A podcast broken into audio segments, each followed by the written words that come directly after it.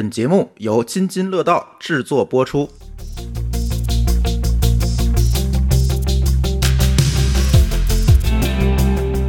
各位听友，大家好啊！这是一期科技乱炖，这个不好意思啊，又挖坑了。呃，主要原因大家都懂的，就是我们三个人先后阳的，没有一块儿阳，所以就一直没有录。正好这期算是咱们春节前的最后一期节目了吧？应该算。如果我能剪得出来的话，春节之前，那咱就是春节前的最后一期节目。就是每期咱都炖热点，这期跟大家在炖热点的同时，聊聊我们认为的二零二二和二零二三年的互联网行业会是怎么样子的。我们姑且去扯谈一下行业吧，虽然我觉得我们说的可能也不对啊，但是我们姑且说之，大家姑且听之呗。这也是跨年节目的这个习惯啊，展望一下未来。呃，对，因为我已经立了 flag 了，你知道吗？就是我说不那个什么，不做年度总结。这个二零二确实没啥好总结的好事儿，就不总结了。但我们不影不影响我们展望一下二零二三吧。我们只能这个展望十一点五个月了，乐观一点儿，乐观一点儿，是吧？啊，对，你看老高今年的那年度节目都还没录了哈。都是因为疫情啊。对啊，你看这这个还拖着呢，没事儿，我们慢慢一个一个录啊。春节前先给大家录这么一期。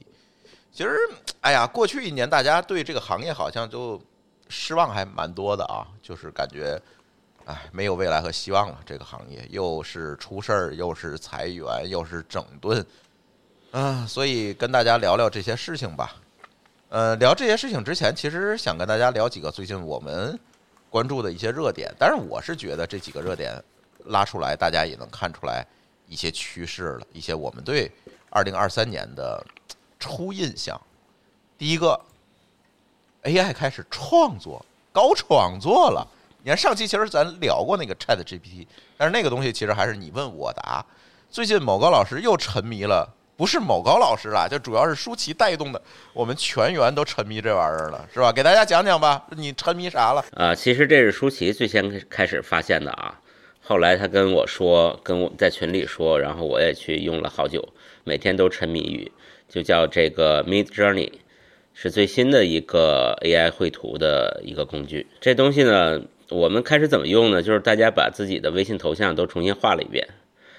哎，其实跟原来长得差不多，但是呢有点小区别，又变成这种，呃，就是很典型的这个 CG 的这种这种感觉的质感的一个头像，大家纷纷换上，觉得挺有意思。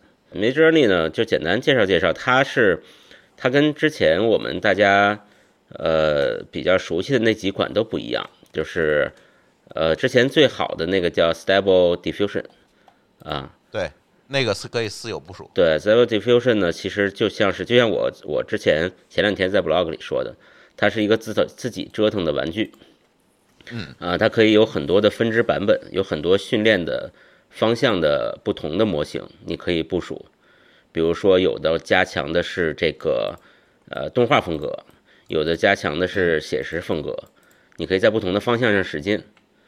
啊可以，下不同的模型。对对，那个，但是呢，它得需要你有比较好的显卡啊。嗯，这个 Mid Journey 呢就不一样，Mid Journey 其实它有点像是什么，就是各个方向它都比较均衡，但又没有这个 Stable Diffusion 那么好。就是他在某一个方向上做的都没有人家好，但是他什么方向都可以做。叫六边形战士，对吧？对，呃，这个这个工具呢，形态也很有意思，它是这个呃叫什么 Discord 对，其实它是一个聊天儿对软件，Discord 是个聊天软件，啊，这个聊天软件的里的一个机器人。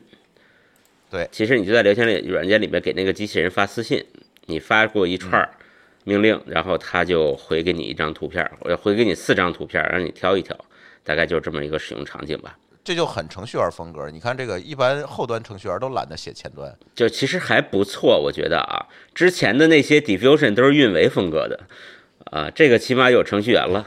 我倒觉得他这个方式是适合普通用户的，对吧？啊因为只要你会聊天你就能用，也不需要你搞什么好的显卡，也不用好好的机器，甚至你在手机上你都可以搞。对，其实它很像是那个呃 Chat GPT，的那个使用体验。嗯，但是它比 ChatGPT 还省个事省事儿，就是它连这个交互它也是用的别人的，没有自己开发个页面。嗯，而且所以你用起来，你觉得给你什么感觉？我嗯看你最后就剩你一个人在乐此不疲的玩儿。没有波波也在玩儿，这个感觉就除了刚才我说的，它是个六边形战士，但是你在每一个方向上，你想做到极致，它都不如那个 Stable Diffusion 好。但是呢，它可以，就是它有一个感觉啊，就是你这个关键词写的越多呢，它越不太好控制。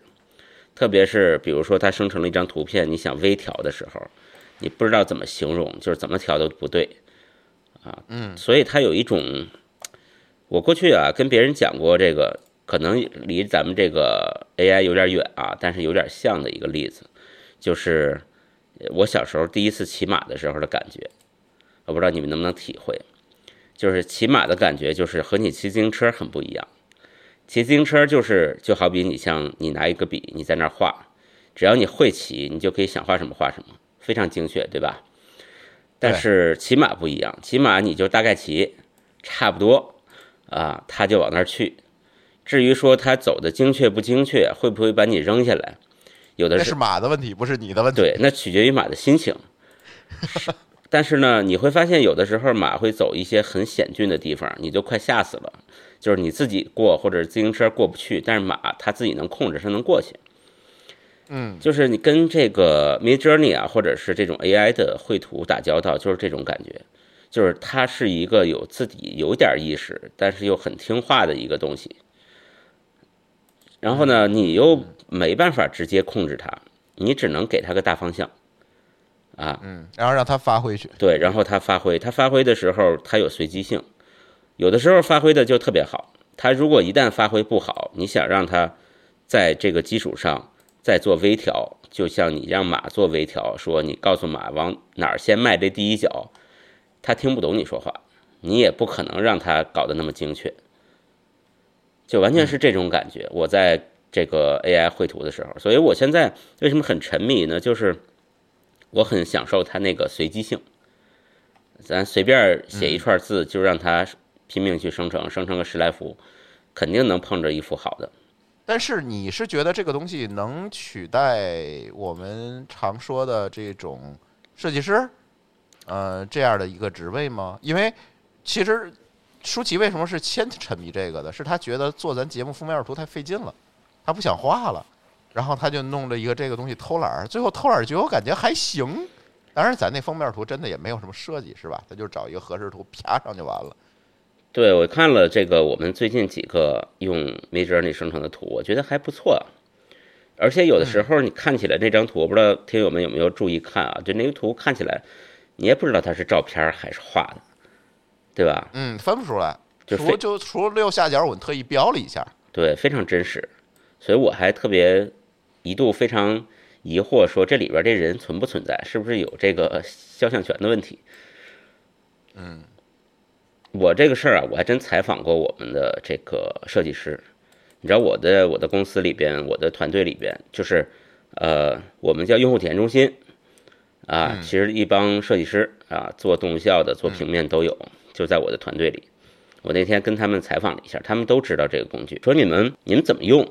他们跟我讲说两个主要用途，第一个是他们发现 Mid Journey 的配色非常科学，就是哦就是你们可能就是如果你们不太关注这个这个设计的话啊，可能不太注意这个事儿。就是比如说一个一个一个海报或者一个 logo，它上面的颜色不能乱加，它其实是有一些配色的规矩在的，对吧？会让你看着舒服一点儿。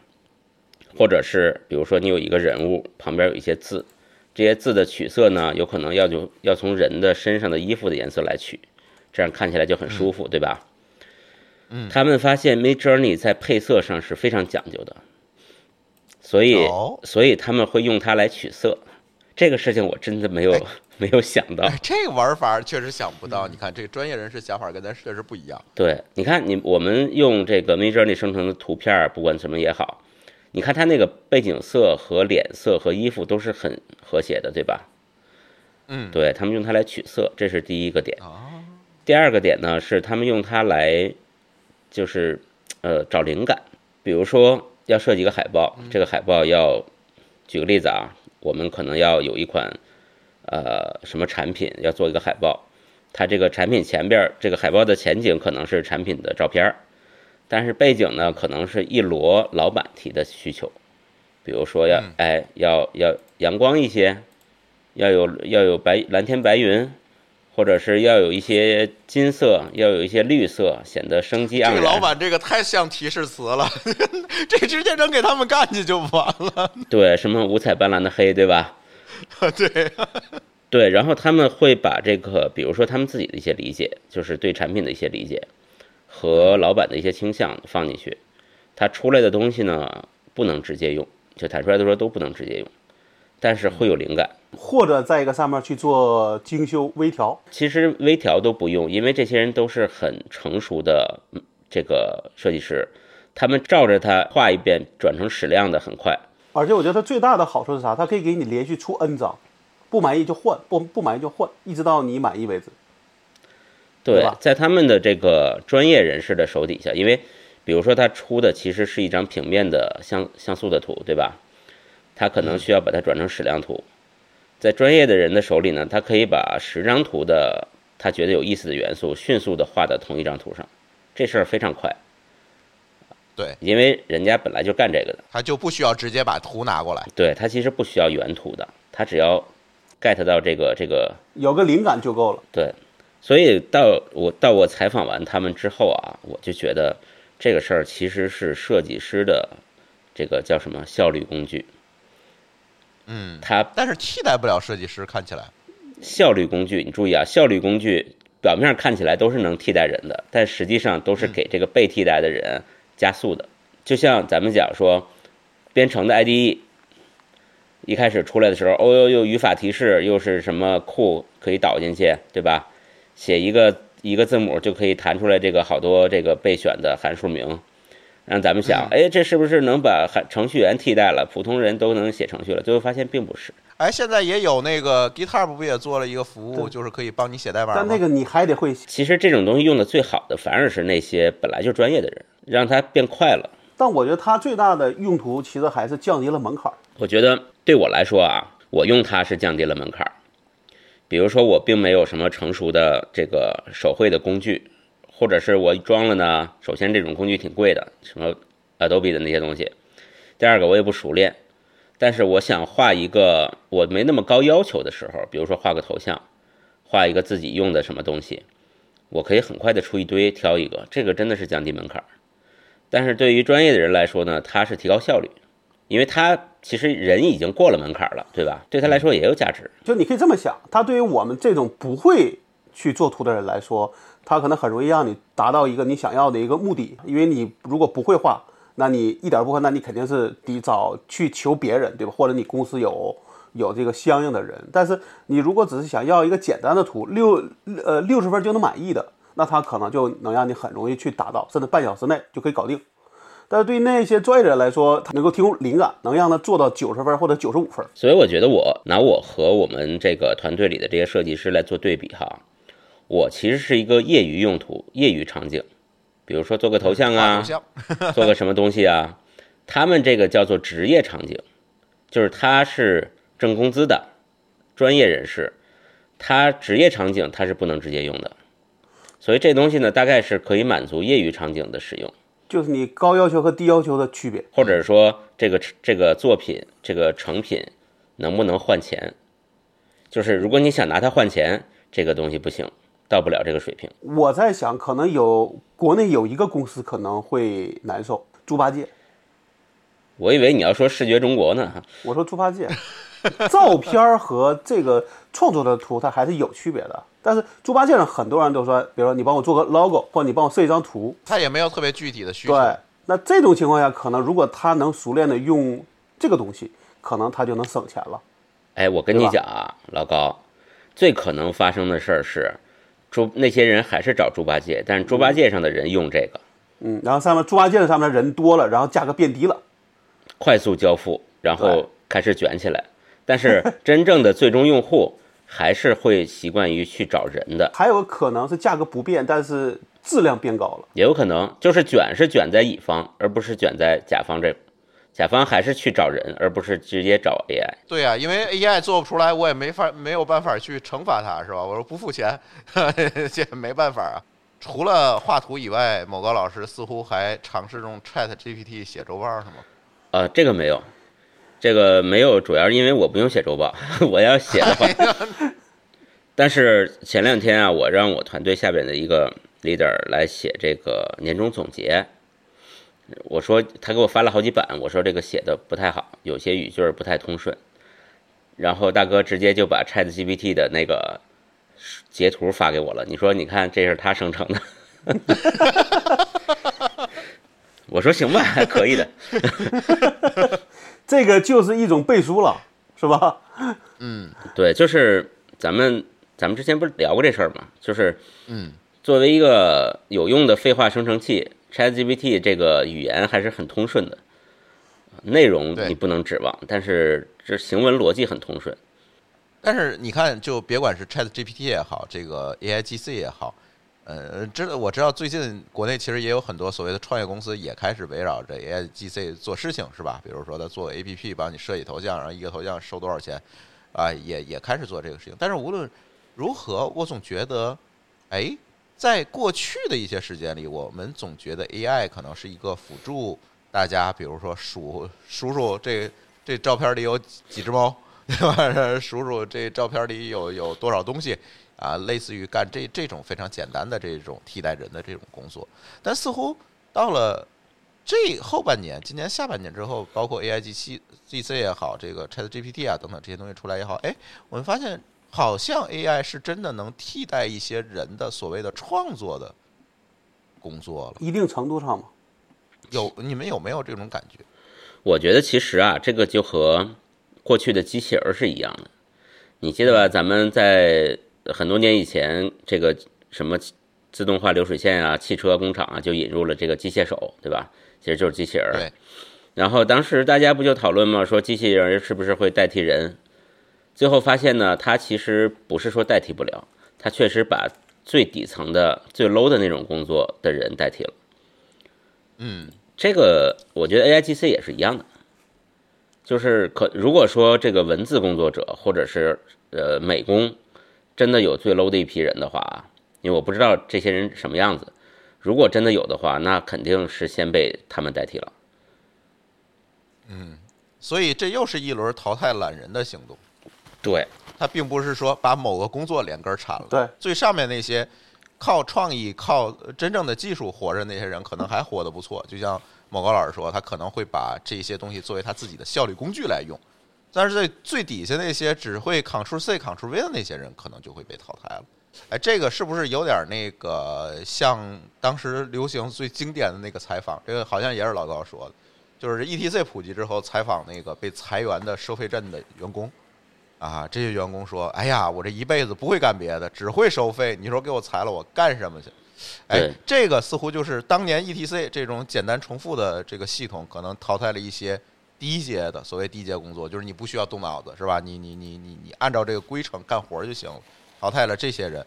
那现在是不是慢慢的随着技术的进步，更往上的这些人也慢慢的被淘汰？比如说 Ctrl C、Ctrl V 的美工和这个文字工作者，他可能就又被取代了一层。这个也算是一种行业或者叫产业升级呗，对吧？只是 AI 驱动的，倒逼的，嗯，也不算倒逼，就是从这种所谓的这种行业型的 AI 到这种通用型的，或者说这个某个领域里边的 AI，肯定是慢慢的在往前走嘛，对吧？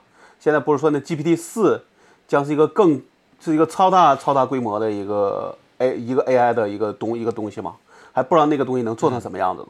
我感觉就是随着技术进步，别管是 AI 啊什么也好，这个程序啊、代码什么也好，就是在一层一层的去淘汰这些不太愿意用脑子干事儿的人。我我总有这么一个感觉。也不是不也不是不动脑子，是一一年的经验用 N 年的人，嗯，对吧？有道理，对，是。你看这个就是，这虽然就是有很多的有台在聊 AIGC 啊，我是觉得就是背后技术细节还是那句话，这不是播客能聊的。但是总感觉在我们真正的下场用了一段时间之后，我们得出来的结论应该是这个，它可能不是说什么惊天动地的东西，说它一出来设计师就可以都回家歇了，不是这么回事儿。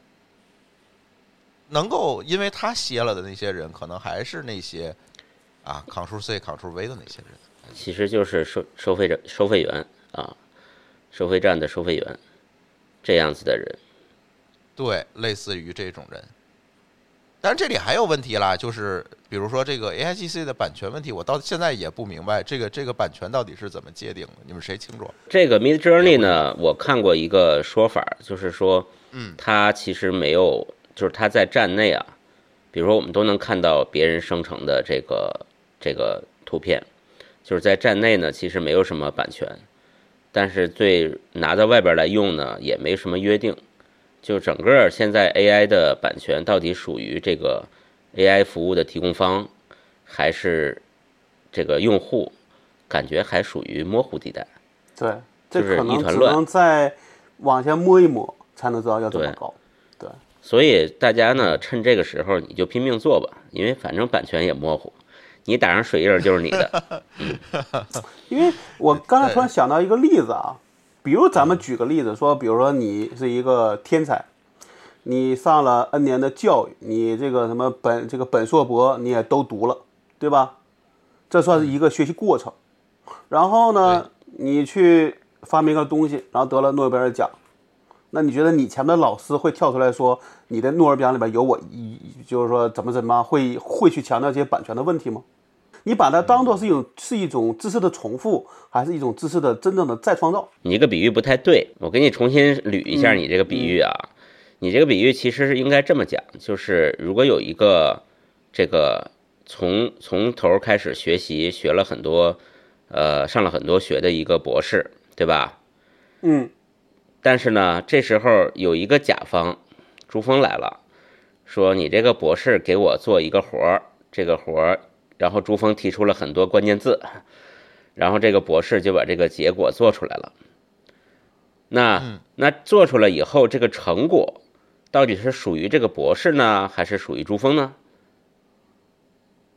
哎，好，那这个时候其实如果按照按照现行的法律有这么两种，对吧？一种是说这个朱峰是雇主，博士是打工的，这个叫职务发明，所以呢创作，对这个结果呢就应该属于朱峰啊。那如果不是呢，比如说朱峰只是给他他们俩是个朋友关系或者什么什么关系，那这个成果就属于博士。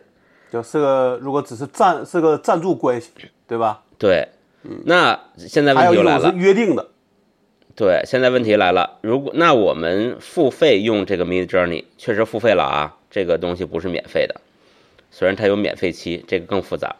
假设我们付费用 Mid Journey 以后，它能不能把这个生成的版权，就像他我是他的雇主一样属于我呢？甚至上面锁上自己的大名。对这个事儿就有点复杂，它因为它不是人，如果是人有人格，那我们就是要雇主关系，对吧？对，他他不是人，但是我付费了，是不是也应该属于我？嗯，这事儿就对，我但是就我觉得现有待于思考，就咱们现在说的那些关系，也是摸索了很多年才沉淀出来的，对吧？对对吧？那这个东西可能的话，也要摸索很多年，才能有一些大家都认同的一个方式。对，这又是一个法律跟不上技术的事儿。呃，当然现在了，这个信息社会嘛，这个法律的迭代其实比过去要快很多，但仍然现在是没有的。像我刚才说那种情况，那我在免费期如果生成了图片，它属不属于我？它都很含糊，对吧？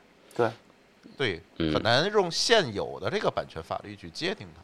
对，即使这个版权法律追上了，那只是追上了 Mid Journey，那可能会后边还有一个什么 Journey，还有别的呢？那个模式又变了，很复杂。其实现在别说这种 SaaS 模式提供服务的，就像那个 Stable Diffusion，你私有化部署了以后，放在你自己的服务器上生成的图片，版权是不是真的一定属于你？好像也不确定。那个我倒觉得主要的争争端是在你的训练的这些素材上边。对，因为这里边总有别人的智慧在。我们举个例子啊，比如说我自己是一个艺术家，我创作了一千幅图片，但现在呢，我想偷懒，我想让 AI 帮我自己去创去创造，我的素材集都是我自己创造的这个呃内容，那你说生产东西是不是我自己的？肯定是啊，都是我自己的嘛，对吧？嗯。但是因为你里边如果用了别人的，那到底要用到什么地步才能算是咱们所说的抄袭呀、或者说这种版权宣告啊？那可能我觉得可能真的是只能抛下来再说。这个地方有一个有意思的点啊，就是你看过去，比如说我们买一台苹果笔记本，上面装了一个 Adobe 的 Photoshop，我在里边画个图，不管怎么样怎么想，这个图的版权也是我自也是我的，对吧？它为什么不是苹果或者 Adobe 的呢？是因为他们提供的是工具，通用工具，它和这个图片的内容没什么关系。那这个各种 diffusion 或者 mid journey 这种就有点怪了，就是说它把创造和工具这两东西融在一起了。如果说我们把它定义成工具的话，那它确实它不享有版权，工具是没有版权的。但是它里边又有好多训练的模型，要有别人给它的一些数据，那到底它是创造还是它是一个工具的角色？就像我在 blog 里边提到的那句话。就是他们的关键词都不叫 command，不叫 keyword，它叫 prompt，提示。它叫提示是什么意思呢？就是说，对不起，所有的图我这都已经事先画好了，你想要哪种我给你看。这些图并不是从你的关键词生成的，而是说你用了一些关键词做筛选、做搜索，我把这个图画好的图给你的。这个地方其实它就在，我觉得就是个坑。他这样子来搞的话，他暗示了所有的图都是我自己的，我只是根据你的一些搜索的词，就像一个搜索引擎一样，想把你想看的图给你而已。那怎么能说这个版权是你的呢？那我这就是一个图库，你是一个图库的用户而已，图库的用户不会有任何一张图片的版权。你思考一下这个逻辑，你只有使用权吗？甚至都不能使用，你只有查看权，你可以看，查看权是没有意义的。所以如果说掉到这个坑里去啊，这个后边就对，就特别难受了。哎，就很难受不好整了。哎，看吧，这件事情只能看吧。就是版权啊等等这些问题，我觉得现在可能还覆盖不到，包括就是商业，甚至说商业模式可能都覆盖不到。嗯他现在其实做的要么是个 SaaS 的一个方案，要么就是一个，比如说是一个就是一个收使用费的 SaaS 对，可以这对么。，或者是一个开源，然后再通过 SaaS 其他的方案来去挣钱。对但我今天看到有一个文章里，我觉得他说的还挺对的。就现在你看有很多概，也有很多概念，对吧？元宇宙、Web 三点零，AI 也是其中之一。但有人就认为说那两项完全是一个空中楼阁，到现在可能最容那不是比尔盖茨说的，啊，对比尔盖茨说的，比尔盖茨是吧？我忘了看了谁，也可能是转述的是他的，但可能现在只有 AI 看的才是最能落地的东西。比尔盖茨说这个是因为他又增资了 OpenAI，对吧？然后他把这个 ChatGPT 要跟必应整合，这事儿我觉得还挺有想象想象力的。嗯，ChatGPT 本来咱们之前老说它有一些事实性的错误，对吧？但其实这些东西无非是这个训练集的问题。他，他就像一个这个嘴嘴皮子很利索的两岁小孩儿，他没看过那么多书，但是他嘴皮子已经很利索了，这个事儿就吓人了。他只要把书看了不就行了？这个很快的。这个这个你就你就默认等于说看的书足够多就一定会很聪明，但其实有时候不一定，这还得在你算法上还得花花时间呢，而不仅仅只是你的素材够多，对吧？嗯，对啊，你消化理解不了，不也扯淡吗？哎，但是无论如何，确实我同意这说法，确实比 Web 三、元宇宙这些东西靠谱多嗯。了。现在看起来啊，我前两天录了一期那个跟元宇宙有关的节目，简直是评论区就没法看了，说你这个浓眉大眼的怎么你也叛变了这个。没有啊，没有没有没有，对，哎，后面一个消息我觉得更有意思，就是刚才说了，这个 AI 可能会替代一些啊所谓的打引号的低端职位，就是可能动一次脑用一辈子的那种。但是这个下一话题出事儿的这个嗯，我就我就觉得映射了二零二二年过去的一年当中另外一个趋势，就是怎么说呢？刻意的不长脑子 这件事情，就是阿里云。大家都知道啊，前段时间阿里云香港区的机房出事儿了，导致了整个阿里云的香港几区啊，某个某个区吧，以及香港方向的这个业务中断了一几乎是一整天。对，为什么叫几乎是一整天呢？因为小白的服务器在他那个区域里面，从早上我就看他在群里说，到了晚上还没解决。哎呀，我就说这怎么这这？我觉得有史以来啊，就是最近这几年已经很少看见停机时间这么长的故障，哪怕光缆被挖了，它都不会停这么久，一停停一天。最关键的是，阿里云在这个整个停机的过程当中的信息更新其实是远远不够的，大家完全不知道发生了什么，那个机器就荡在那儿了，甚至一度它阿里云有一个服务状态的页面儿。这个服务状态页面显示的居然是正常，也不知道这服务状态页面是干嘛的，反正就停了一天。这个事情后来当然调查了，说这个原因也很扯淡，说我们所在的这个机房啊，空调坏了。当然，大家就问啊，你作为一个机房，你的空调系统它是两套啊，对吧？所以你如果是出问题，你启动另外一套不就好了吗？结果人家的答复说，虽然空调有两套，但是他们共用了一个管道系统。我操！我这这这还叫两套吗？就就是想想起了那个当当年有一个空难，就是这个原因，就是飞机的液压系统大家都知道，两套就是互为备份。结果第一套系统崩了，然后呢，因为它炸了嘛。然后冒出来的碎片就把第二套系统的管路给打断了，结果两套都完蛋了。我觉得就特别有点像这个段子。然后更离奇的是，空调坏了，然后机房温度上升，触发了消防系统。你触发了消防系统也行，我们都知道机房是气体灭火，对服务器也不会有什么太大的伤害。你触发就触发了，结果好死不死的，这个机房居然用的是。水灭火系统就滋水的，我们三个人在群里说，这要干嘛呀？这地方？当然，最后我查了一下国家标准，但是这个国家标准适不适用于香港地区，我不知道啊。国家对这个数据中心的建设规范里，确实还真有这么一条，说你也可以用水务消防系统。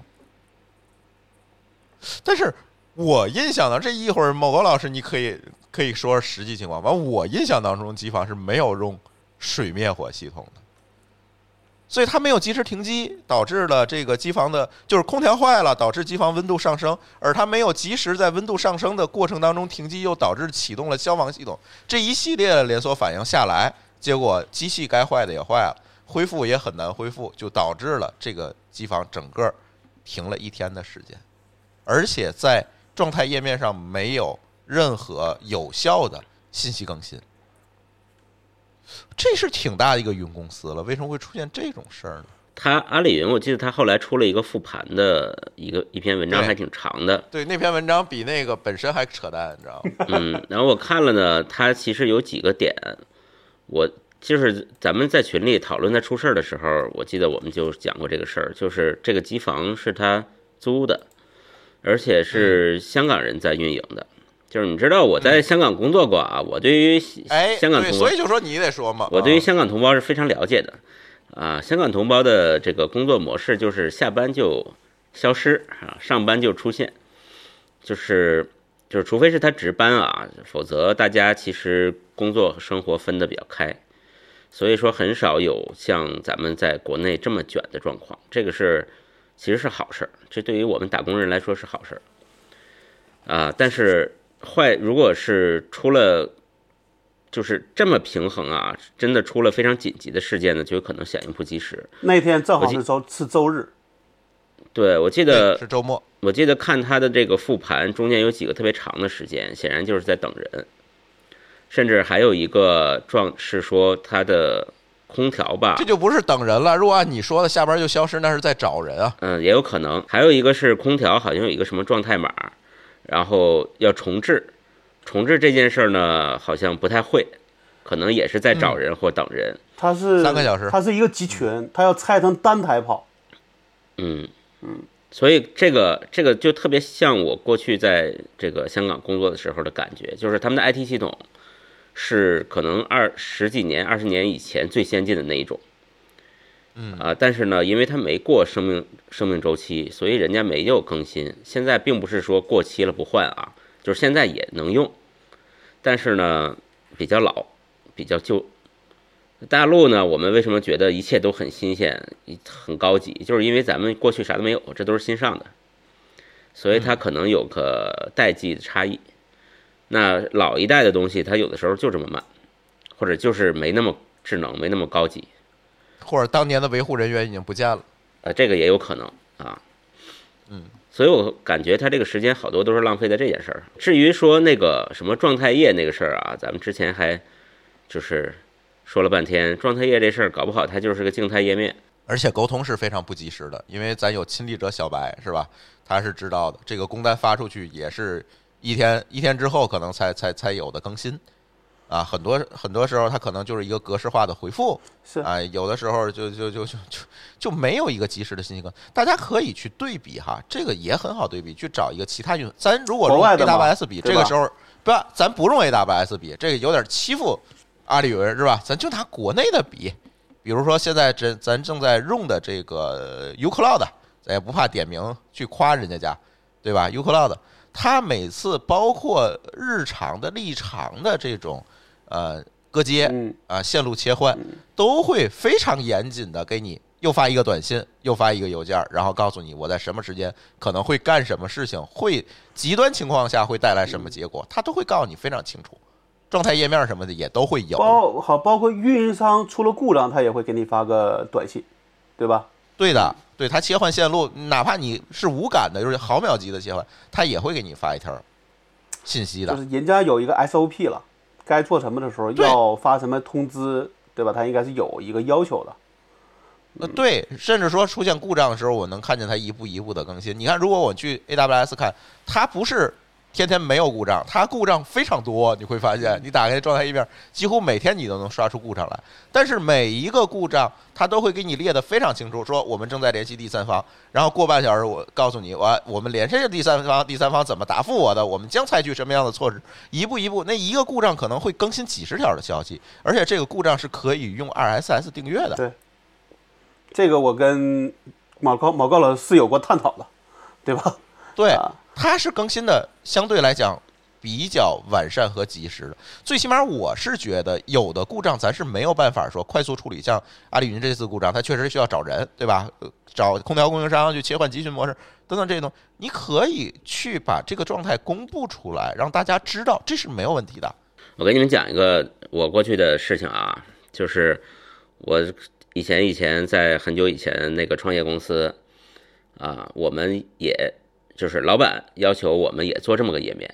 其实我们还不是这种、这种面向 to B 的服务，是对啊，你是面向个人服务啊，对，to C 的，我们是应用市场嘛，呃，老板说我们也要一个状态页，这个叫 Uptime，叫 Uptime 这么一个页面，然后里边有每一天有就跟日历一样，啊、今天是个红点儿，有几个服务，有几个 API，打勾打勾打叉。这个我当时就非常不理解，这个我跟老板争论了一这个一阵子，就是为什么要做这件事儿。第一个是这好麻烦，真的好麻烦。就本来，对吧？你像我本来我我当然是我和内部的监控系统如果打通的话，我其实要做很多过滤，因为监控系统每天都会有好多告警，我不能把所有的告警全往上铺嘛，我肯定有一些东什么样。的级别的告警要要对外嘛，对吧？对，这个这个第一个是这个系统做起来就很麻烦，第二个是这个系统，我这个计算方式和披露的标准是什么？我披露多了会不会影响我的形象？嗯嗯对吧？人家说，哎，你天天挂呀。就刚才小白也这个在在我们这个下边聊天也说过这事儿，这是不是会影响销售？你看我们当时还没有销售呢啊，我们只是个 to C 的服务，我们都有这担心，就是说这个影响我们的技术形象啊。哦，别人无意中点进去，发现我靠，你们这个天天挂，那我别用了。嗯，那这这还是个普通服务，如果你涉及到有支付呢，对吧？你涉及到一些国计民生的事儿呢，你敢往上放吗？人幺二三零六就敢放，我晚上不对外提供服务。嗯，对他那个比较狠，晚上关关电关电闸，对吧？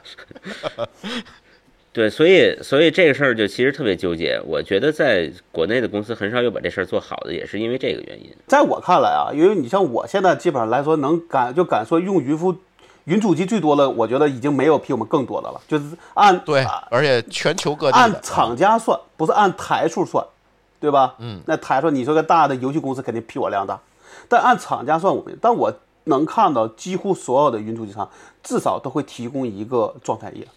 咱先不说里边它提供的到底有多强还是多弱，它应该有一个。第二，我有时是能看到里边它会报故障的，对吧？就比如说，哎，什么情况下可能出了什么问题，然后它会可能会预告一个，比如说我们正在联系，或者我们大概预预估多长时间能够修复，对吧？嗯，那我觉得，其实在我看来，这也是一个负责的态度。其实，在我看来，我至少我们做现在我们这个业务的时候，我觉得能看到的用户的一个一个一个普遍的认识什么？他不怕你出问题，他想看到你这个问题之后能不能怎么去去去升级，去尽量再避免同样的问题，解决问题。对，对吧？而不是说你不能出错，是吧？而且啊，我是觉得这种 to B 的，刚才某个老师说这个 to C 的业务，另说啊，我有没有必要这个东西真不好说。但是 to B 的业务，尤其是云服务，我是觉得一个有效的状态页面其实是不会影响你拿单的，甚至说你如果状态页面无效，反而会影响你拿单，因为这些客户都明白，他妈的 IT 系统不可能而全天七乘二十四小时的不出问题啊。这个就有点像什么呢？你一定要告诉全国人民，我 就死了五万九千人，这不是一个道理吗？谁还信呢？别别别，人家里边是有前这个能播吗有前提的，好吧？你要看人家这说的等会儿还是很严谨。拐哪儿去了？拐到哪儿去了？不要乱说，一会儿节目又没了。好吧？写的叫这个在愿我给你们，你们俩啊，你们俩啊，你们俩口诛笔伐啊，等我给你们解释一下，我给你们上一点价值，你们就知道怎么回事儿了。那你解释吧，哎看你怎么圆。就是发完了再发再发就播不了了。我跟你讲为什么？我跟你讲为什么？这其实是一个对 to B 服务的价值观的问题。那就是什么样是有价值的？为什么在国内，比如说像阿里云的销售，他们会认为我放一个 Uptime 的页面反而会影响我销售？那一定是说这个页面的价值不大呗。那你们两个的价值观其实相似的，有点接近于，比如说国外的这种，我要有一个准确的页面才价值大。这个点就在哪儿呢？就是因为我们国内的甲方，我说慢点啊，你们要 get 到这个细细节。国内的甲方决策者是不是脏手干活的人？这句话我再说一遍：甲方的决策者是不是脏手干活的人？你们两个都是，并且你们两个都是决策者，对吧？所以你们两个喜欢亚马逊式的服务。但国内的大多数甲方的决策者并不是，他们都是领导，高高在上的，他们喜欢粉饰太平，他们不会脏手干活，所以他们不喜欢你整天报错的一个页面，你全是绿的，我才好跟老板交差。对，这个是反过来的一个问题。如果你真牛逼，你那页面可能也全是绿的呀。不重要，因为决策者不会为偶尔的这种故障背锅，他只要为全绿，就是他的他的他的成绩。所以这你看这次他做了个假绿，所以被吐槽的挺狠的吧？那也就是说，如果决策者是脏手干活的公司，我说慢点啊，如果决策者是脏手干活的那个人的公司，就不应该选阿里云这样的服务商。没错，但说实话，你在国内就没有什么能选能选的了。当然了，这老高说这个是现实，但是但凡有的选，比如说像老高这种，他在全球都有业务，但凡有的选，他一定不会倾向于选阿里云，对吧？反正我们现在跟阿里云是没什么业务，除了买了几个云主机。我这回其实我香港也有机，但我不在我不在 C 区，我在 B 区，而且就这个单独的云主机，所以没什么影响。对你跟他的业务主要发生在法院，不，我们也有也有合同，好吧，好吧，啊，但我觉得至少在这个里边，咱们不是吐槽过状态页嘛，所以他在他的那个复盘里边最后一点他也说了，对吧？要尽快上线新版的阿里云服务健康状态页面，并且提高信息发布的速度，让客户可以更便捷地了解故障事件对各类产品服务的影响。至少人家也没有在明面上还是要去改进的，对吧？因为确实是这个，我我给你但凡讲，我给你讲一个，我就前几天的那个例子，你们还记得我前几天打车打不着吧？嗯，我滴滴打满了，除了拼车我没打，而且你就站着你就不知道什么时候有车，对吧？你这样你就等于说站在一个冬天的一个很冷的日这日子，你也不知道会站多长时间，你说我怎么办？然后呢，我就把百度也掏，把百度打开，把里边所有可选的都选上了。但是呢，百度的那个界面跟滴滴差不多，它只会告诉你说现在打不着车，请你耐心等待，对吧？它俩没有区别，对不对？高德不这样，高德会告诉你说你打了这五十六个车型里边，每个车型前面有多少人在等。哎，我记得滴滴也有啊。滴滴没有，我是滴滴老用户，好吧，对吧？好的，但是高德会在下边会给你列出来说，比如说某某豪华车现在有四个人在等，哎，我一看说那我就不着急了，四个人我还等得起吧？最后实际上也是高德的车把我给送回家的，因为哎，高德也是阿里的，那高德的团队调去做阿里云的状态页面好了。但就是我觉得在有的时候，我觉得就那个，比如说你停机五分钟，对吧？就恢复了，其实可能没人在乎。但你不知道会停到什么时间的时候，你要有一个清晰的一个状态去发布给他，对大家来说才能提振信心。主要是我得知道我下一步要干什么呀？我是等着还是迁移？对我还是说我这个找朋友来接我，对吧？嗯，因为我爱人在家呀。我说如果这你真要在我等一下，我就让我老婆来接我，好不好？我干嘛在外边等着呢？但是如果前面一个豪华车就四个人在排队，那我觉得我还可以等一等，对吧？那就跟那个页面一样，大家我我我我我是在一个一个云服务的叫从业者的群里边，白天就大就大家这个事儿基本上那个就已经是那天的这个群里的热点，包括那篇关于状态印的文章就是那群里的人写的。嗯，就因为大就大家真的，你除了问客服以外，没有别的渠道了。但客服也什么都不知道，甚至只能比你多一点。但他会不会告诉你，你也不知道。就像刚这个刚才毛高老师说的，他这种情况下可能他倾向于不说，让你等的，对吧？万一他说错了呢？万一你录音了呢？对吧？所以这种事儿就有时候，但这种事儿我觉得还是去在某的从从从长远角上还是要倾向于透明。才是更好的一个选择，对吧？而我对于一个客户来说，最重要的是，我想知道你后边怎么办，能不能这种情况能够避免，对吧？后边啊，我跟你说，咱就说阿里云啊，咱不说一个通用的云服务，后边干的事儿就是销售赶紧去找甲方把饭吃了，把礼送了。这帮运维再拍桌子说老子明天就搬走，对不起，老板已经。做好关系了，啊，什么用都没有了，这就是我们现实情况中解决问题的方法。这个在某一方面肯定有这种情况，但是我觉得，比如说在里边真正受了影响的人，可能对阿里云就没有什么好感了，对吧？好像香港的很多政府用的是阿里云，那你说他们会怎么？澳门，对，那个机那个机房里有澳门政府的东西。嗯，那你说这种情况，人家会不会说我们要做成主从两套？我在腾讯里边也搞一套。你出问题了，我可以迁走，对吧？或者做一些预这个预案。那再毛的，对你的，当然我们这个群里边说的就是说，你再毛的是不能完全相信云服务商的，他再想做好，他可能也会出错，对吧？这是没没有人能够保证的。那其实有的人他就说，你们如果说，比如说香港政府把这个，呃，全都堆到阿里云了，而而而且自己没有做一个好的架构设计，就是出问题了，那是你你香港政府的锅。但是你这边你不透明，我的下一步怎么操作是基于你的信息要去做的决策，这事儿你阿里云这个锅是跑不了的。就那就像咱们之前讨论过这个，呃，这种就是咱们说的这种这种金融类的服务都需要做这个异地备份，那你这个备份什么时候启用？啊，你说的不是备份，你说的是多活啊，对对，就是多活嘛。但是你说这个活会自动启用呢，还是要人工启用呢？所谓的多活肯定是自动的，当你说的那个叫栽但备，我觉得可能它的多活不是真的多活，而是假的。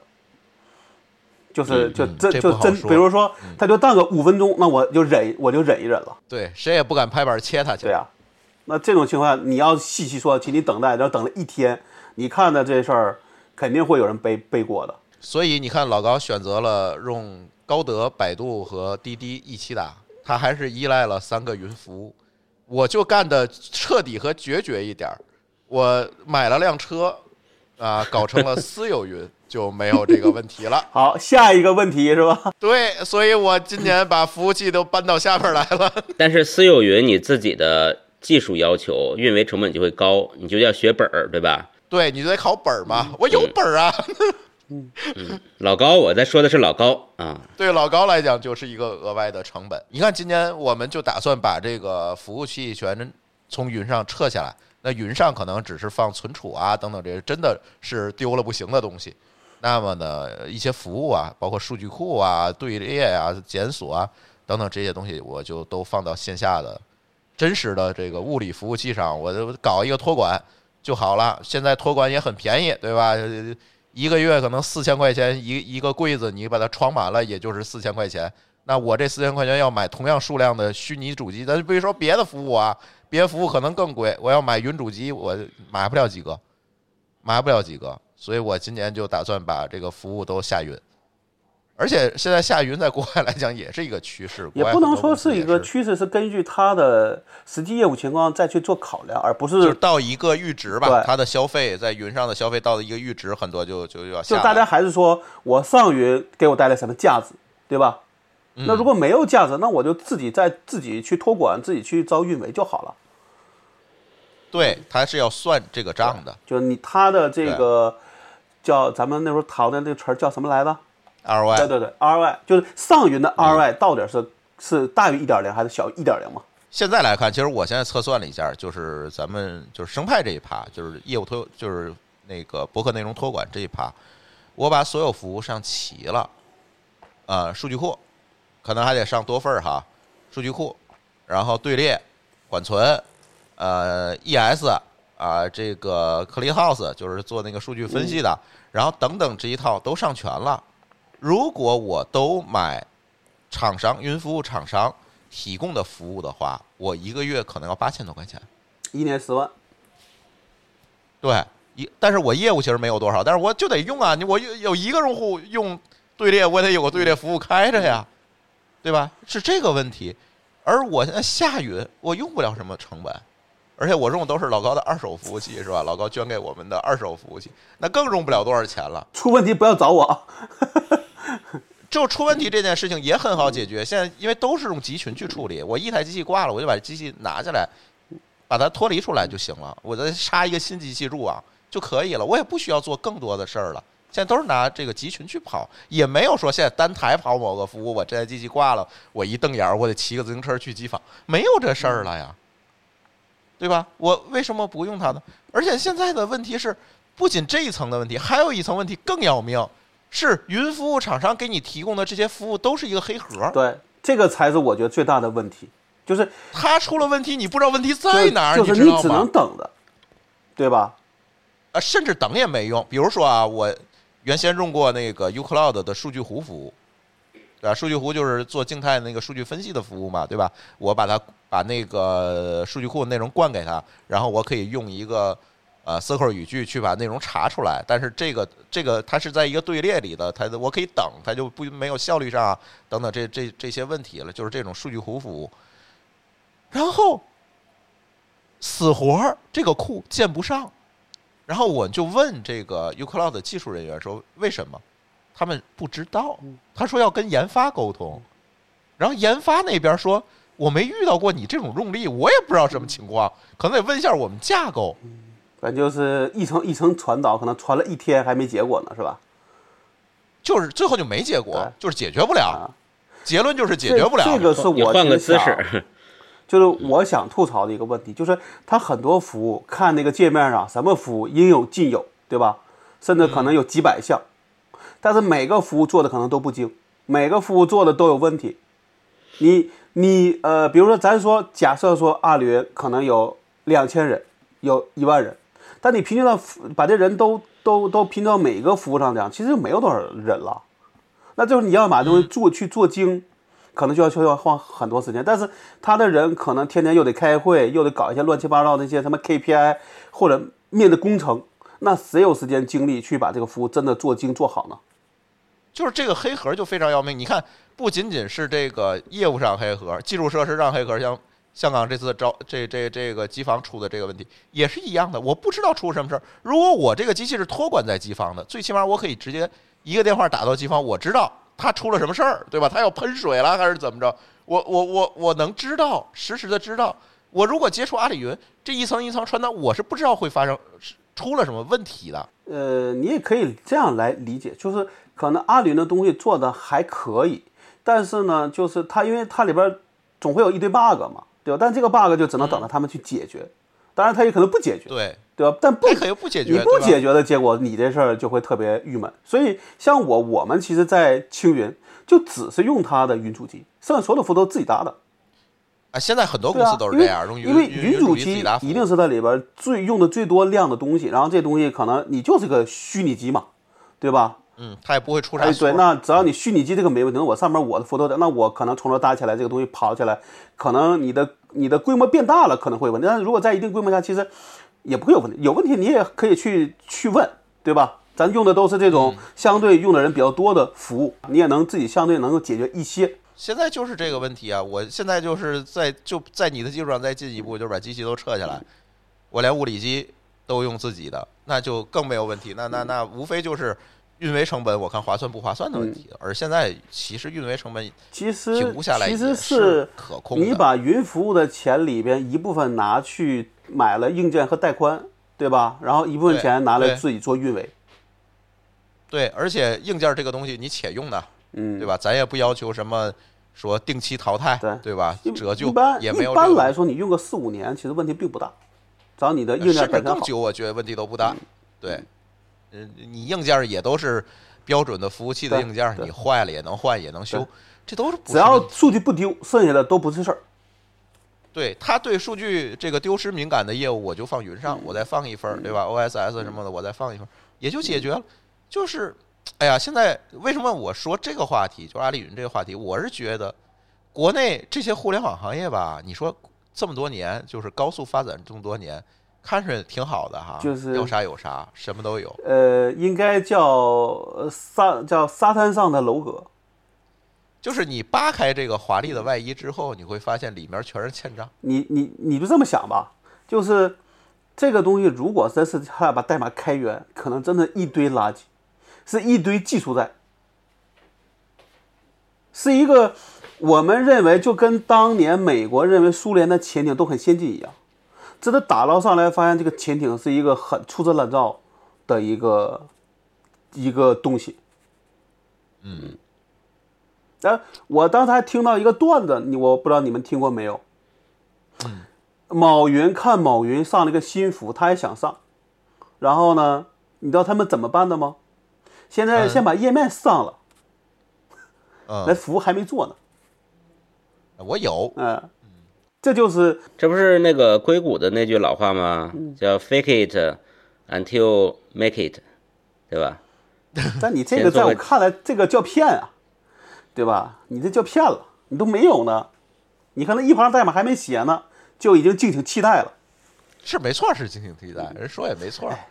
但是对人，但是这种情况说你你比如说你做个一点零，大家都很多人都说一点零不能用，但是可能他就会说我这东西已经很牛逼了，我这个已经比友商领先多少多多少了，这时候你说算不算骗呢？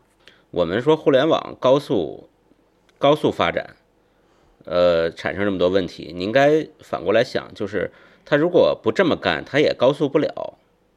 这高速就是因为这样才高才高速起来的。一方面是大家拼命加班、拼命卷，另一方面是好多东西根本就萝卜快了不起泥，就瞎折腾，表面光。这这两个东西加起来，它才高速的嘛。那我们就反过来问啊，第一个，这个为什么一定要高速发展？老板想高速啊，我觉得不是，就是所谓的卷，也一定是有一个人先卷起来的，到底谁是那第一个，一定有。第二，你如果你不跟他卷，其实别人也拿你没办法嘛。为什么你就非得要去卷呢？不是啊，你不卷你就拿不你不卷你就拿不到融资啊，你就死啊。现在我们说的不是一个不是一个刚融资的公司，你说腾讯、阿里云在乎这个问题吗？为什么他还卷呢？这个是个好问题，为什么腾讯和阿里云还要卷？当然说，咱们说它各 各有各的竞争对手啊。腾讯有抖有这个字有字节，阿里有这个这个叫叫什么来着？拼多多，它不是没有竞争，但是我觉得这个竞争不是说一定要卷才叫竞争，对吧？你也有一个相对合理的竞争，或者说你能做一个长远的一个打算，而不是说因为对手做了个 A，我就要去做个 B，跟他对着干，对吧？这能叫叫正确的竞争方式吗？一定不一定是这样。我们讲的卷，其实那天我们讨论这节目的时候也在讨论，我们不应该再用“卷”这个词儿了，我们应该对“卷”有一个名词定义，就是同质化竞争，它就叫卷，对吧如？果说的再明确一些，我们觉得应该管它叫无效竞争，花的大量时间是都是没有意义的，甚至是在那坐的，只是看着在那工作而已。我记得这个谁举个例子来着？就是说看电影嘛，大家坐着挺好的，非有一个前面有一人站起来看，就逼得大家全都站起来了。站起来之后呢，也是一样看，但是都很累，这个就叫卷。在这个，我觉得电影院这个例子还不就是只能是是一方面的，对吧？在在在你在这企业竞争中，其实不一定会是这么一个结果，因为你不卷，其实你要是你的决策都是正确的，其实你也能节省大量的所谓的时间和成本，而且你的可能你的员工也没有那么累。但是现在咱咱们说的这些都是过去，就是可能是二零二零年之前的事儿。但是二零二零年现在发生了什么事情呢？二零二二啊对对对对对又过糊涂了。我你疫情这三年你给去了是吧？三年当一年过了，对吧？那现在二零二年底或者第四季度发生什么事儿了呢？我觉得现在的事儿，其实在忙，大家一个是卷不动了，第二是因为你赚不到钱了，都有这个原因。对，这就是我们接下来话题啊，各个互联网公司开始降本增效了，啊，开始向社会输送人才了。毕业了，哎，这个年底，嗯，全毕业了。呃，说说吧，你们所知道的裁的都是怎么样的人吗？好像他有的是是无差别裁，无论你就是整个部门，对，就是跟你的业绩无关，完全是一个，比如说是一个战略项的一个调整。当然，一般来说，你你离的核心业务近，你相对会安全一些，对吧？你离的核心业务越远，那可能就像你说的，成部门的裁，或者说不发年终奖，逼着你离职。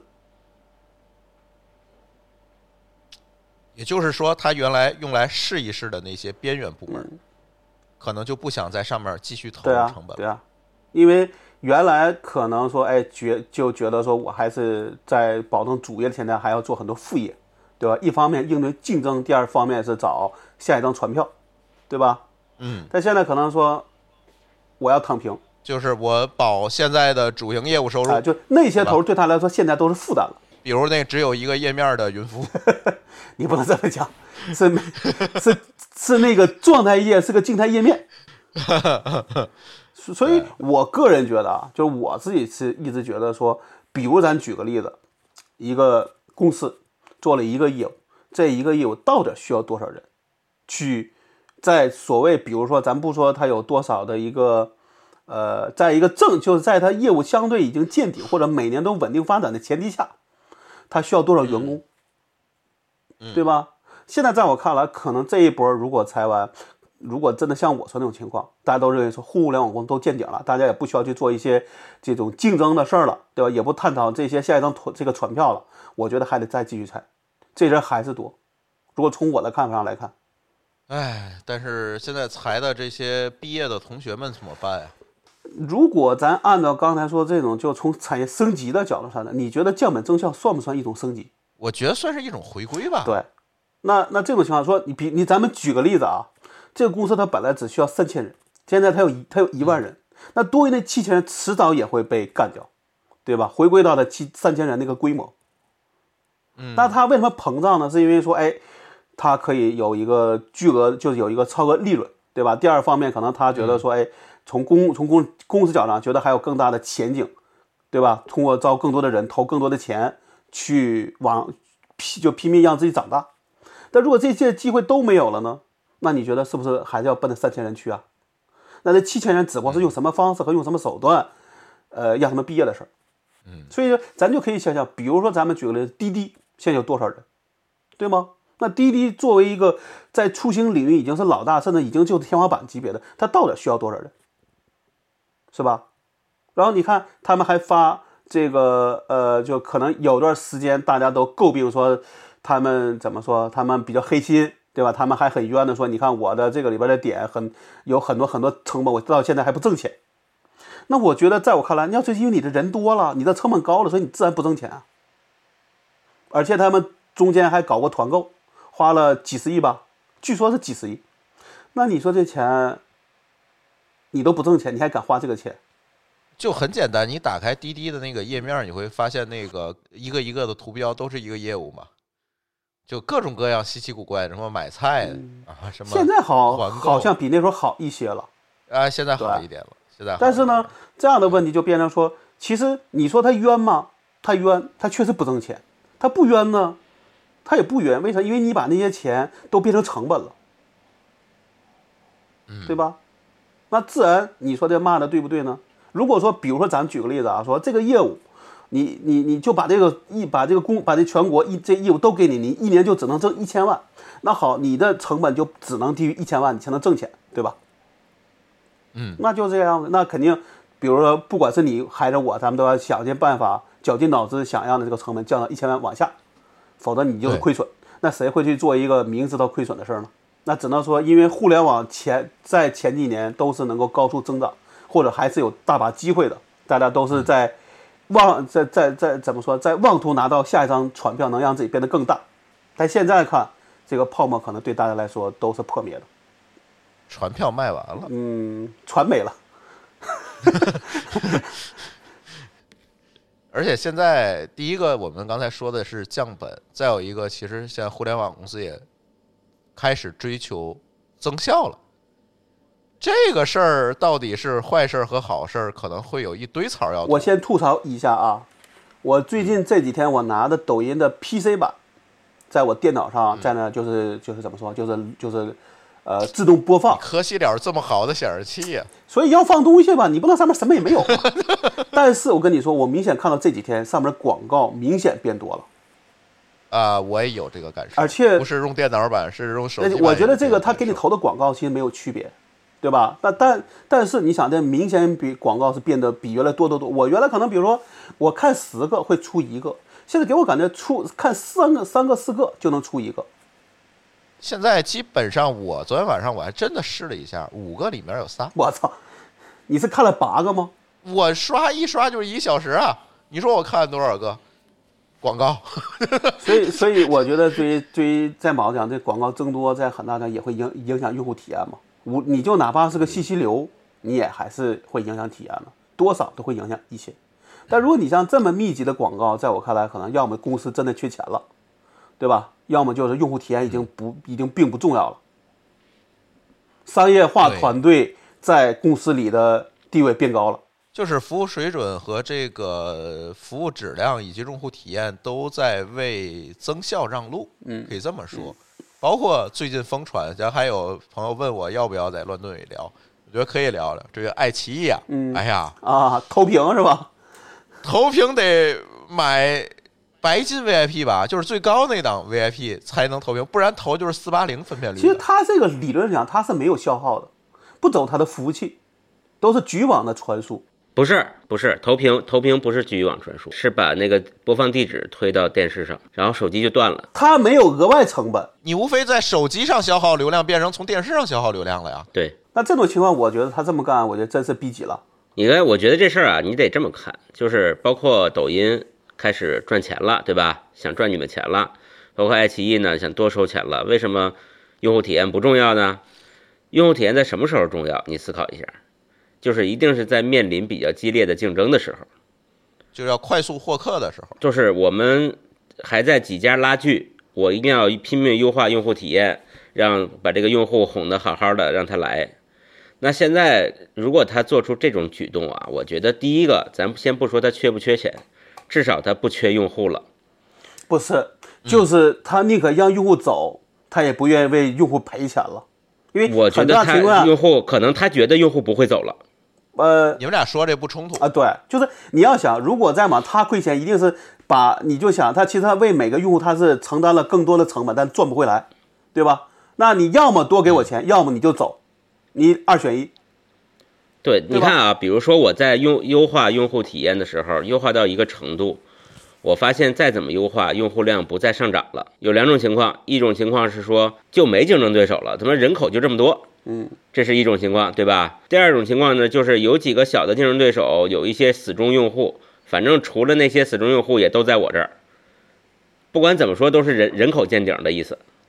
那在这个情况下怎么办呢？那肯定就是先赚钱吧。大家韭菜已经长得够高了，割一下呀。呃还有一方面，我觉得就是他觉得公司再不这么干就，就就真的要关门了，就不是裁员，而是而是这个叫什么？应该叫整个公司毕业了。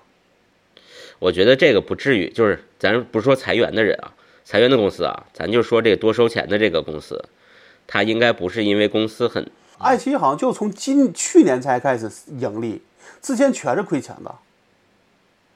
哎，它盈利了，那确实不错哎。对，但是盈利可能并不多不容，易，可能一个季度几，好像我那时候看了，好像说一个季度才几千万，嗯，而这可能还是在前面已经裁了百分之四十的人的前提下才做到这个地步。嗯，那你说这有理由多了，就等于你你你想减肥，你勒紧裤腰带天天跑，发现才降了一斤，对吗？所以才会咱们说的，连这个投屏的事儿他都要给你限制了。他可能也发现说这钱也不好再涨了，再涨真的就用户流失了。但是在一些功能给你做限制，这是他想不出来的招数，就在想不出来的招数里边，就唯一几个招数里边能用的了。可能可能不同的公司情况也不一样。哎呀，但是我们不知道他真的用户是不是会用脚投票，还是说一边骂一边用，因为也没几个选择。这个内容业务啊，我现在是发现用户很难用脚投票，因为它这个内容的丰富度本身是一个挺大的一个门槛。呃，对，你看爱奇艺，我的电视会员一直续着，就是最高档的那个，就是能投那个四 K 那个 那档嗯，就是我一直续着。为什么？我是真的有在电视上去看这些剧的需要，而其他的平台没有办法供给，呃，就是你没有几个选择嘛，对吧？就没选择嘛。就跟网呃，就跟网飞什么迪士尼的情况一样，这个剧就只有我有，那你就没你就没法走，或者我喜欢的类型的剧都在这个平台上，那你就只能一边骂一一边用。哎呀，我每月给这些视频网站可没交多，没没少交钱。什么国内的爱奇艺和 B 站，国外的网飞和 YouTube，最近还忍着没买迪士尼，就是这个内容带来的这个壁垒，我觉得还蛮有蛮高的，真的是蛮高的。但是我觉得也也许未来可能会看到更多的公司，就从悲观的角度上讲啊，可可以看到更多公司这么干，用户体验都不重要了，都在都在抓紧赚钱。我觉得作为一个互联网用户来讲，你要做好一个非常严重的思想准备，就是免费的午餐不多了，因为地主家没余粮了。所以这个时候，你们的使用互联网产品的体验可能面临着大幅的下降。如果不加钱的话，我觉得这个对用户也还是一个好事儿，就是你要认真思考哪些服务对你有用，对吧？哪些服务你是愿意付、断舍离，愿意付钱也要用的，哪些服务呢？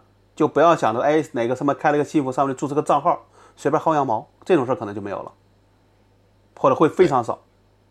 这就现在看，比如说国内这一年两年有什么新新的大众性的服务上线的吗？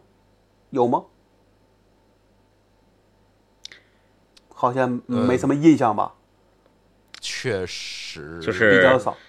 有有，但是没有做成气候的，也很可能是个难长出来可，能是个现象级的，那段时间火，然后就没影了。或者是火都没火出来。嗯，因为身边还是有很多持续的在进入创业行列，但是呢，就默默无闻了，消失了。就是开门的时候有个小雪花，关门的时候就没人知道了。我看了一下，就是苹果的这个排行榜，很明显就是这个排行榜的榜单前十没有怎么变过。对呀、就是可能都十年前、二十年前的产品。或者说都是你自己用过的东西了。我是觉得就很少，也有一小部分小众的，咱就另说。但是绝大多数可能就是这个状态。我们设想一下，如果有一天微信每个月跟你收五块钱使用费，你会不会用？肯定会知，乎上有一个非常经典的问题，就是这个问题，这肯定会交，因为你是依赖于他嘛。不好说。我是觉得，我如果他让我交那五块钱，我很有可能不交。我只能这样说啊，我的 QQ 一年可能现在只登录几回，我一个月还是在交会员费 QQ 号都忘了。啊，你知道吧？因为你还得留着，你还得保留它，你很难说你放弃它。一个你之前用过的都一个服务都这样，那你说你现在天天用，在上面有含甚至是你的社交关系的东西，一个月让你掏五块钱，一年让你掏六十块钱，你敢你敢说你不交？对，因为它如果它是个国民级产品啊，像微信这样，它这个钱肯定不能高。比如说一个月我就要五块两块，这个事儿可老鼻子浅了，你算算对吧？但是呢，你说一般人你用微信的人，你用智能手机，你一个月掏不出五块钱来吗？这个肯定也会很很少。对啊，一个我还可以做让你做任务呀，比如说你你你在这儿转发多少个什么东西，你就可以省一块之类的。但这个不符合张小龙的调性，我认为啊，克制，对，就是那么玩那些复杂东西啊，不符合他调性。但是直接收两块，我觉得这事儿也很难说。但我觉得他可能更那啥，可能会分档，对吧？最基础档五块，然后你比如说就跟 QQ 一样嘛，你想干嘛交多少钱？你想干嘛？什么绿钻、黄钻、红钻，对吧？这是腾讯熟悉的套路。所以你看啊，这事儿就变成什么呢？就是你当你当你要生活在上边的这些平台，我们讲微信其实就是你生活在上头了，就是说的稍微有点夸张，对吧？不管是支付还是朋友还是关系都在上头，甚至有的这个也也不不看微博，就只看朋友圈儿。你生活在上面的平台呢，一旦收费，这个事儿就赛博朋克了，有没有感觉？就是高科技低生活嘛。嗯就是你日常你挣的钱基本上都付给这些网络或者是科技这些平这些平台了，你想那个 QQ 去做会员机制是什么时候？嗯记得吗？就是他当时融了钱，然然后呃，相对来说怎么说收入比较紧张的时候，开始做的就是互联网泡沫破灭的然后其实那两年最开始还不是还不是 QQ 会员，是注册 QQ 号要收钱。不是一开始我这个我最清楚，因为我是第一批的 QQ 会员，我交了，好像我应该是据腾讯的人说啊，我应该至少是前一千个 QQ 会员，他当时还送了我一个奖品，你知道吗？QQ 开始收会员费的时候，就是他过得最难的那，那几年最艰难的时候要证明自己的价值啊，嘛。现在又难了，是不是微信要收会员费了？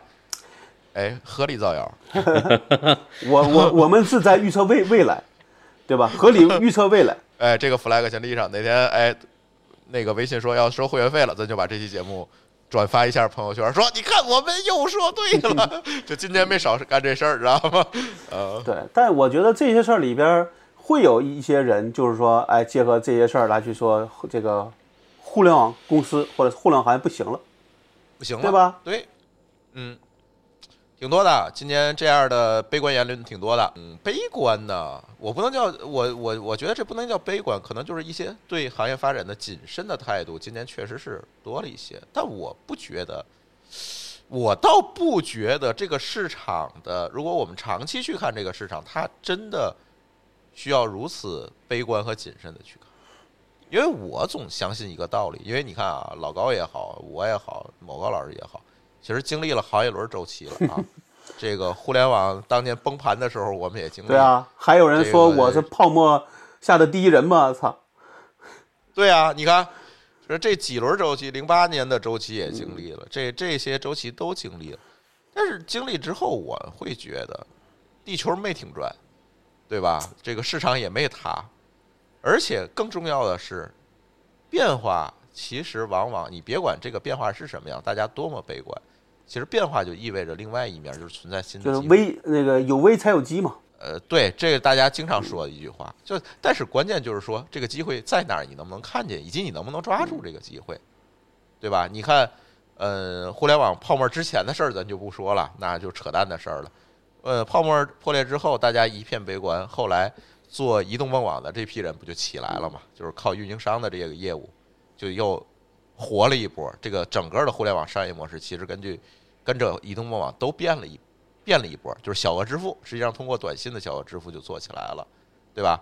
零八年的那波危机的关键词，你还记得是什么吗？好像没印象了。来，给我个提示鼠标，鼠标加水泥，啊！就是给线下赋能。这个时候，什么美团啊等等，都是这个，当然也引发了很大一轮泡沫。但是美团啊等等这些公司做起来，就是啊，互联网走到这个网络下面，跟传统 O to O 嘛，生意？去结合，所谓的 O O to O 等等，这又起来一波，等等这些轮儿的周期，我会发现就是一个立起来倒下，又立起来新的又倒下的这个过程。到了今年，尤其这个疫情三年，我们今天已经过去了，是吧？是不是会诞生一些新的机会？在这个危机之下，诞生一些新的机会，我坚信一定会。关键这个机会在哪儿？是需要大家的聪明才智去找到它的。别管大家对大环境多么悲观啊，对资本市场多么悲观，对整个的互联网行业多么悲观，但是这个机会一定是存在的，这是客观规律。因为如果说这个行业都固化了，那就没有机会了嘛。如果行业固化了，就是 BAT 在那儿屹立不倒，那这事儿就麻烦了，你知道吗？这就没有普通人的机会了啊。反而说这些大公司都收缩了，只比如更专注于自自己已有的这些业务的话，那些新业务他们也不会轻易去尝试的时候，那小公司才能做起来，新公司才能做起来，是的，对吧？就是我们刚才说的裁掉的那个七千人，对吧？裁掉那些边缘业务，其实这些机会是会给到一些有心的小公司的身上的。那这个才是一个更健康的生态嘛。大公司、中公司、小公司，大家才能够共存共荣。对，而且我总觉得，就是疫情其实加速了好多东西。我一八年的时候，其实咱就在说这件事情，我记得当时录音的时候在说这个事情。但是疫情确实把这个东西加速了。现在所谓淘汰的，不仅仅是说我们裁掉的那些人，可能还有一部分公司，尤其那些靠运气活着的那些公司，也被这个市场裁掉了。疫情期间可是死了不少公司啊，靠着什么政府补贴活着的，对吧？靠着这个突击的项目活着的，靠着画饼活着的，对吧？甚至是靠 to B C 活着的，很多公司就倒下了。刚才某个老师其实说了很多不靠谱的甲方，对吧？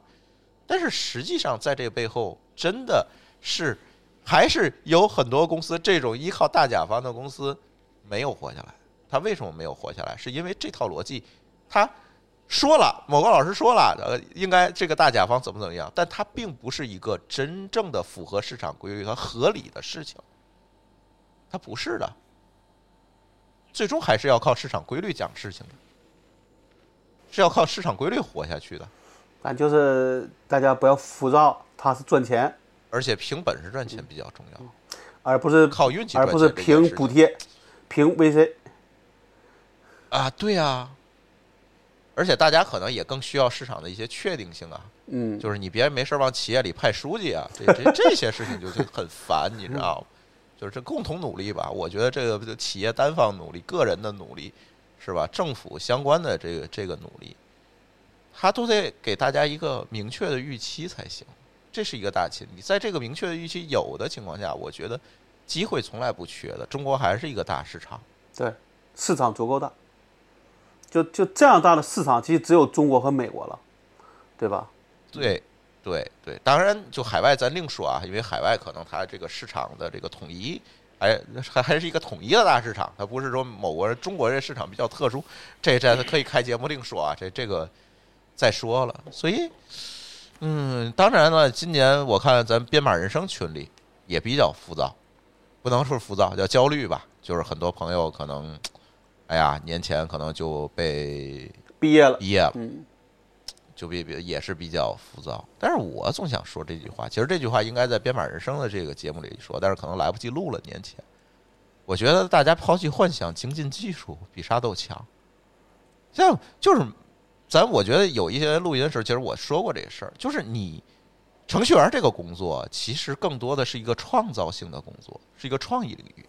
但是现在很多人把这个工作变成了一个体力劳动，不，这个有的时候是公司这么干的，不是他想这么对干，。但是你就被公司带着跑了嘛，对带歪了你自己的，对你自己的呃技术精进可的时间可能都浪费在开各种会、九九六、零零七就在卷上面了，你自己其实并没有成长。很多人把程序员这件事情当成一个混饭的事儿，我觉得这很难做的久。就是你看，这不是倚老卖老是吧？也不老，就是做了这么多年的互联网，真正走出来的程序员，真正整出来的技术人员，还是热爱这个行业的人，而不热爱写代码的人，而不是把这个东西当一个口饭吃的，这很难。而且啊，就是还是要公允的讲一句，现在程序员还是这个薪资非常高的群体，跟其他的行业同龄人来对高，出相对来说，嗯，所以你这么想，就是你工资这么高，那你首先你得比这个这些人聪明，其次你还要比这些人努力，你才能配得上这些工资，对不对？对啊，不然凭什么呀？嗯不，他们现在这个努这个努力大概率是停留在表面上的。比如说，我就在公司待着，待够九九六我就回家了，而不是真的感动自己的那种对，就只是在那混的一个努力，而不是真的在想把东西做好的一个努力。我觉得大家都是成年人，自己有没有努力啊，自己就知道，对呀、用不着别人去评价。而且你如果是天天写都是四 U 二 D 正三改查这个东西，哪天 AI 就替你写了。或者说你不会被替代，但你降你被降薪了，因为你的重要度没有那么那么高了嘛。唉，都很难受啊！我现在就挺替好多朋友愁的，就是当时行业好的时候，可能贷了很多钱在北京买的房。对，其实这些人才最难受。挺难受的，挺难受。真是一下子毕业了，你说再找一份儿差不多收入能供了房贷的工作，不知道。现在可能大概率想再找个工作，可能都是要往这个薪酬都是要往下走的。对呀、这肯定的嘛，就是都是因为我当年也有这这种经历，所以我很清楚这种焦虑是什么样的。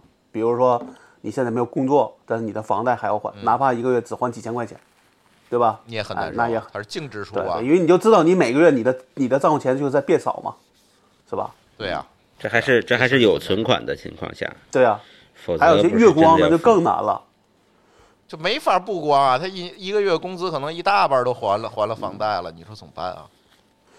现在，呃，但是我觉得就跟当年那个蚂蚁当时想上市的时候是一样的嘛，对吧？当时在米粒上市前，嗯很多人就跑到什么这种豪车、豪房的店里边去预去预定，对吧？嗯，但结果没上市成，这个一下子就都没有了。对，其实没买成的反而简单，它就是一个预期的问题。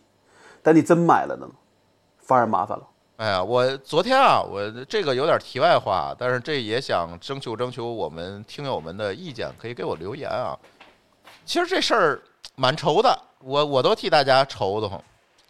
昨天啊，我就跟那个之前跟咱一起录节目、开这个精酿酒馆的慕容老师聊聊这个事儿。我说现在这些大厂的同学们蛮难，很多都被毕业，手里拿着可能会拿几万块钱的补偿金，但是呢，下一个目标到底是什么，也不知道。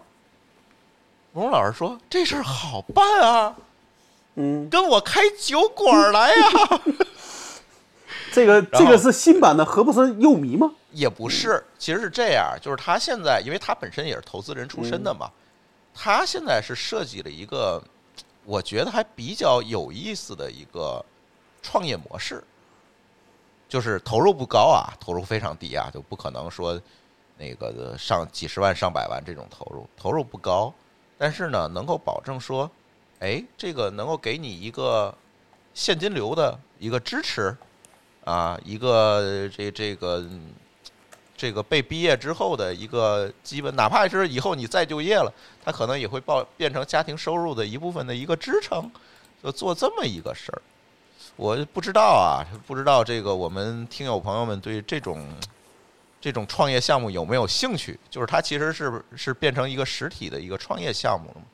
如果有兴趣的话，给我给我留言，跟慕容老师好好聊聊这事儿，把这事能不能儿可以聊一聊，是吧？哎，给咱听友提供一个哎变一变，把这现金流转化一下的一个机会，把你的现金流变健康的一个机会。投资有风险啊，这个先要做好风险提示。不是，这不还没干了吗？这不干了，咱再提示也来得及。啊你原来干的是个高科技行业，现在变成开酒馆了。酒馆这个事情，我觉得还算体面吧，总比开个奶茶店强吧。那怎么着，那都不是高科技企业了，对吧？哎，再说吧，这个事儿，大家要是有兴趣想想的话呢，咱一块儿想想这个事儿。我是觉得也确实是。节目最后一点时间啊，除了程序员朋友，其实现在最难的还有这个产品经理，我觉得他们更难，比程序员难多了，难多了。程序员起码还有手艺。好多公司对这个产品经理现在更是挺麻烦的一件事儿。产品经理怎么办呢？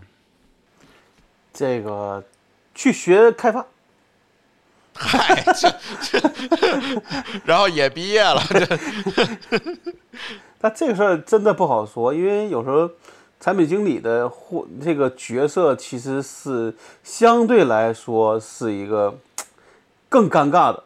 其实是要求更高，他叫产品经理嘛，其实对你的要求蛮高。但是现在呢，很多产品经理是不合格的嘛？他的认知、他的能力其实没有这么强，这就形成了一个需求上的一个错配。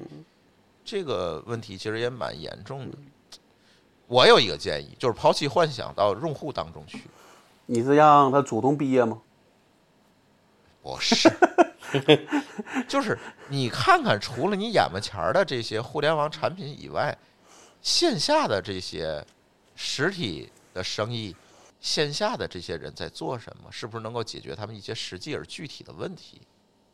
用你的产品，现在好多产品经理飘在天上，每个产品经理都想做一个那个啊 GTD 的这个 app，所谓 GTD 就是什么笔记啊、清单啊、代办啊。就都想干一个这个东西，都想做，这有用吗？你做出来你自己用吗？我在怀疑你在阴阳你的某个朋友圈的人。啊，倒也不是了，真的不是我，因为我朋友圈里干这个太多了。，如果他真做了，其实没有问题。是那些总觉得能比别人做的更好的人，才是我们要去批评的。我是觉得机会，刚才咱说了这么多机会，我是觉得这些机会一定是在用户中间，就是真正需要用互联网技术改变一些事情的，或者提高他们效率的一些人中间。那这个市场其实还有很大的挖掘的空间，而不是不要憋在家里闷在屋里去想你怎么做一个笔记软件儿。我觉得这个时代过去，不是不是做这个不好，是这个机会它过去了，就咱是时间窗口已经没有了就算你哪没有这个你你哪怕做一个更好的，对吧？你怎么去推广，对吧？你怎么去挣钱，其实可能也是一个红，也是一个红海了，对吧？除非你真的很牛逼，做了一个很创新的东西。我跟你们讲啊，这个事儿啊，其实你你不能这么看，它其实不是对产品经理的要求变高了。嗯，呃，互联网的咱们传统讲的，过去那些互联网产品经理做工具的那些产品经理啊，现在这个活儿呢不适合他们了，因为他们其实是把自己的生活作为一个行业，去解决自己生活中的一些小困难、小难题。这是过去十年、二十年的产品经理这干的主要的活儿，对吧？比如说你自己觉得 RSS 不方便，你就要开发一个什么 RSS 工具、阅读工具给自己用。那因为你自己也是人，别人也是人，那你可以想象别人也有你这样的困难。这是过去的产品经理的主要工作方式。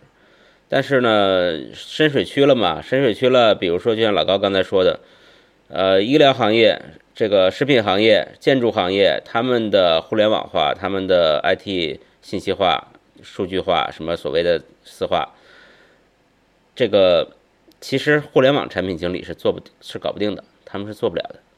这个，嗯，你不用说让他们去学习什么医疗行业的经验，那是不可能的。医疗行业经验要比这事儿难多了。真正的医疗行业的互联网，咱们讲，比如说，假说有一个词，有一个行业叫医疗互联网化啊，可能没这个词儿的产品经理，一定是原来医疗行业的人学了一点儿人产品经理的知识。就是对不起，这些人不是你们互联网产品经理之中出来的，翻篇儿了。嗯啊，食品行业的人有了可能比如说在这个专业上十几年的教育从业经验，人家再去学产品经理的这点东西，人家去做产品行业、食品行业的互联网化的产品，才是有可能的。所以我觉得下一步啊，咱不说给产品经理的寄语了，咱先把产品经理先扫边上，给各行各业的人的寄语就是：人人都是产品经理，大家去学习一点产品经理的思维方式。得，你把产品经理直接就毕业了。对，我觉得我要彻叫彻底毕业。对我觉得传统意义上的互联网产品经理，他们是做不了垂类的。垂类的产品经理一定是垂类里边专业人做的。没有哪个事儿说它是容易的，哪怕你做现在就说我还做互联网公司，它也难，对吧？但是这个事儿已经见到天花板了，你只能是往，比如说咱们说的，往各个传统行业上去渗透，那里还有很大空空间。就像刚才说的，你的互联网东西，这个 to C 已经没有什么可以做的了，对吧？你做了，可能也会被大公司灭，会被大公司抄。但你去做传统行业，你能找到一个点，把它做进去，你就能在这个里边能生存下来。当然，这是顺利的前提下，那你选吧，你是做嗯这个咱们说的所谓的这互联网这个行业，还是去结合互联网这个工具去做传统行业？觉得没有特别多的标准答案吧，这得分行业，分你具体的事儿来看。就是我们也是给个问号嘛，对吧？大家去去思考。反正我是觉得，二零二三年的关键词是帮别人挣钱，而不是帮自己融资。帮别人挣钱，你才能挣到钱，对吧？而不是帮自己融资。to VC to G 这事儿，大伙儿少干点儿。而且我自己觉得这几个月我看了那个一些融就关于 VC 的这些报道，我觉得他们也在变。据说现在国内的 LP 说也把这个呃回报期也拉长了。预期降低了呗。呃，对，就原来就是说可能是一个一个基一个基金要求你五年就要关账，可能现在也会慢慢变成七年八年。呃，至少这是一个相对来说已经像原来就是原就原来不可能的，也有改变对，变。现在已经是在也有改慢慢这样去做了，甚至可能对于这个回报的预期也在降低。主要也是因为很多的投资方向变成了一些所谓的硬科对，技。因为硬科技可能就是八年起，对吧？从投资到你上市八年起，那你五年你就不可能有一个好的回报啊。没错儿，比如什么航空航天、医疗医药，呃，这个回头真的，回头厂长来了，那节目还得再聊。这些回报周期都很长，你这个基金回头五年关账，这啥也没有对呢。对，或者就是你只能是挥泪大甩卖，那又何必呢？那第二个，我觉得可能就这就像我们当时说的，说像也会像美国一样，可能会出来很多基金就只投某一些特定方向。那我觉得这个在我看来，这也是一个对，从趋势上讲是个好事儿，对吧？否则大家都去投那些只投独角兽，那这事儿也没法玩啊。所以你会发现，哎，市场啊，也有一个回归的过程。嗯所以你会发现这里 VC 就很有意思了。VC 里边负责看项目的人，他也需要懂行业了，和刚才说的产品经理是一个道理。对，哎，我们也需要给投资经理一些寄语 啊。算了吧，就你看过去的投资投资人 VC 主要投这个所谓的 TMT，对吧？他就投 to C 嘛，对吧？啊，就是 TMT 嘛，这这个比较多，但是以以至于这些做投资看项目的人也只懂 TMT，真冒出来一些，比如说什么食品医药啊之类的，他们还看不懂，看不懂就不敢投，不敢投就可能错过机会，所以他们也得改，也在变，嗯，也得引入新鲜血液，也得天天学习新知识，对对吧？嗯，因为确实有些行业变化还是很快的。行吧，反正聊了一两个小时了啊，讲讲我们认为的二零二二和二零二三，也希望对大家有用吧。然后春节之后我们的更新，嗯，应该也是从上班之后我们再考虑录音了，因为近期呢春节期间肯定如无意外，又跟去年说的一样啊，如无意外，呃，因为这个圈子应该不会再出现什么事情了，也没有什么我们值得聊了，有啥事儿咱就年后见。行吧，如果大家对这期节目有任何想法和意见的话，也欢迎给我们留言。还是那句话，说的不全对啊，有任何不同意见和观点呢，可以在评论区里讨论，好吧？行，那我们的这一期科技乱炖就跟大家聊到这里，感谢大家的收听，我们下期节目再见，拜拜。再见。嗯，下回见，拜拜。感谢您收听本期节目。本期播客节目由津津乐道制作播出。您也可以在我们的官网 d a o 点 f m 找到我们的更多内容作品。如果您喜欢我们的节目，欢迎在微信、微博、朋友圈等社交媒体转发分享。您的分享对我们而言十分重要。如果您希望与我们互动，可以关注我们的微信公众号“津津乐道播客”，天津的津，欢乐的乐，道路的道。在关注后按提示操作即可加入我们的听友社群。